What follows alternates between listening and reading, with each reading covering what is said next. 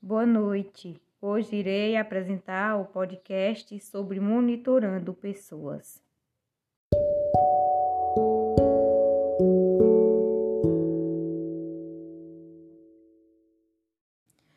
Monitorar significa seguir, acompanhar, orientar e manter o comportamento das pessoas dentro de determinados limites de variação.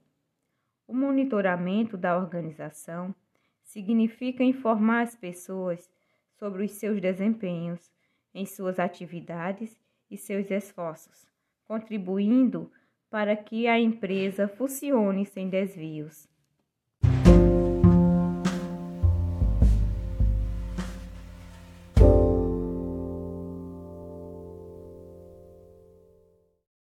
Para a tomada de decisões dentro da gestão de pessoas, é necessário montar um banco de dados, ou seja, um sistema de informação destinado à gestão de pessoas. Para que funcione esse banco de dados, precisa de investimentos, conhecer as necessidades, para que dessa maneira possa suprir todas as necessidades das pessoas.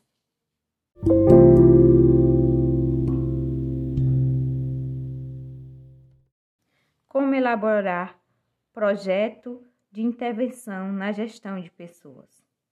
A comunicação da gerência, quando é organizada num processo bem estruturado, promove a integração vertical e horizontal entre gestores e colaboradores, entre pares, e proporciona maior agilidade, produtividade com qualidade nos resultados desejados.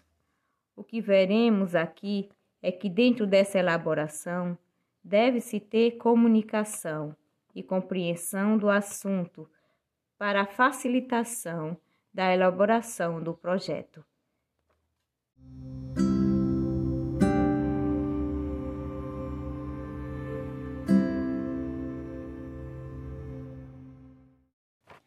Esse processo é lógico e racional, como elaborar e apresentar um projeto de forma eficaz que torna possível este anseio de muitos profissionais.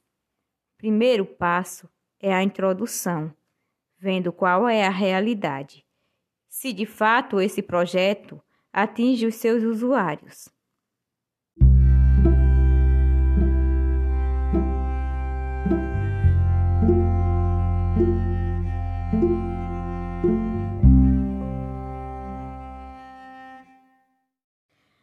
Determinado projeto pode não ser aceito por diversos motivos, entre estes: não preparar bem sua estratégia, não colocar bem numa ordem lógica as suas ideias, ignorar os meios do seu público, entre outros. É um em outro e um outro cuidado é com o tema que deve identificar o propósito do projeto.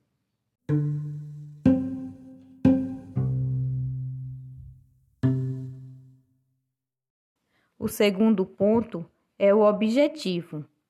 Qual é o alvo que desejo atingir?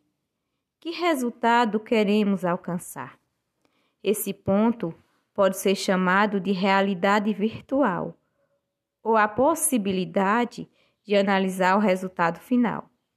Deve-se tomar cuidado com alguns pontos: ter transparência, ser compreensível e mensurável, evitando o jogo de palavras, não fugindo da ideia inicial, evitar textos que dificulte a interpretação.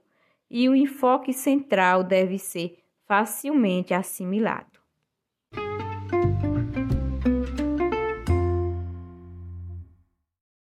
Terceiro ponto é a finalidade. Todo programa tem uma posição superior e os projetos sempre estão subordinados a algum programa.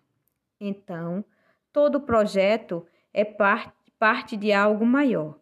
O programa é composto por partes. Portanto, todo projeto tem um objetivo, tem objetivos diferentes. Uma meta a ser alcançada, seja ela comum ou única.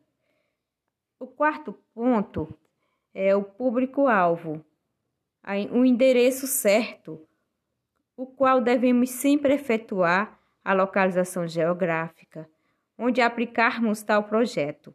São pessoas, áreas e também parceiros que facilitam as decisões.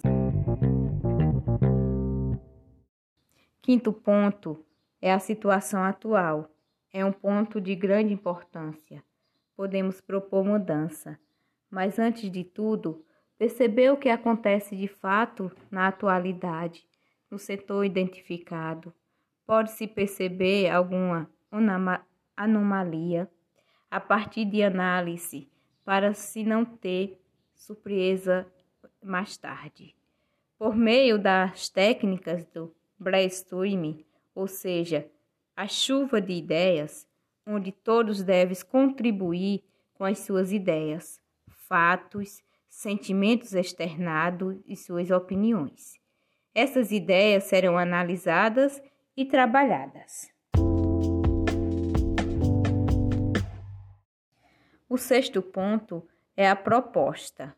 Uma boa proposta deve ser extremamente objetiva, direta e consistente, que atenda integralmente o objetivo do projeto, satisfaça a finalidade, corrija os desvios e promova o seu crescimento.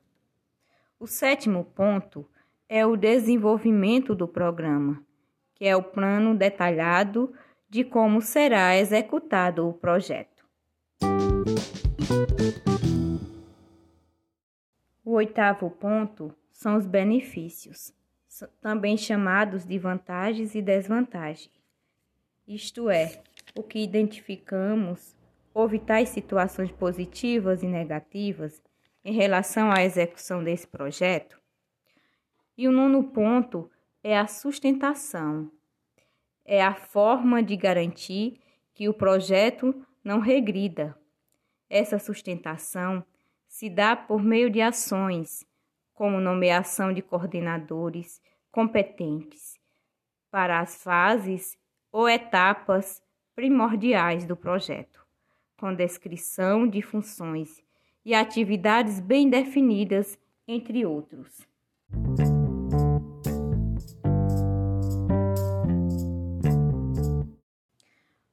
O décimo ponto é a responsabilidade.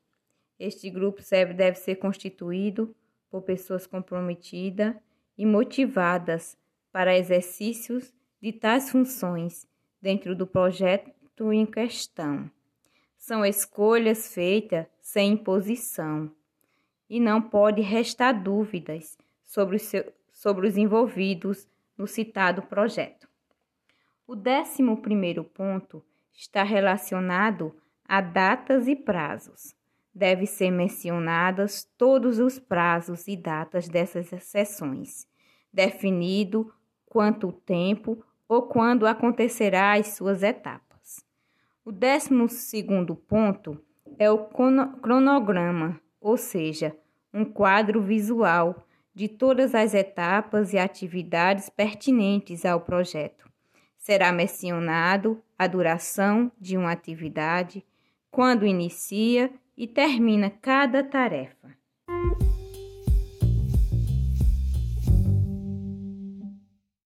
O décimo terceiro ponto é o investimento. É tratado no final por estratégia, porque o fator de decisão de um projeto depende de custo, investimentos e despesa. Se for tratado no início e no meio, pode causar indignação e o projeto não ser executado. O décimo quarto ponto é a aprovação.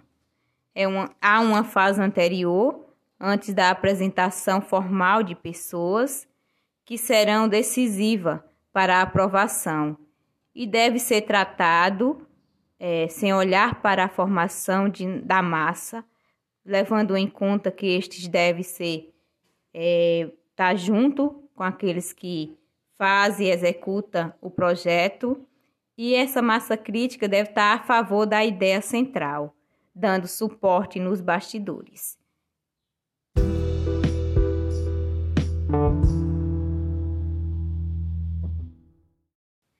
É, desde já eu agradeço a todos pela atenção e que tenhamos uma ótima noite.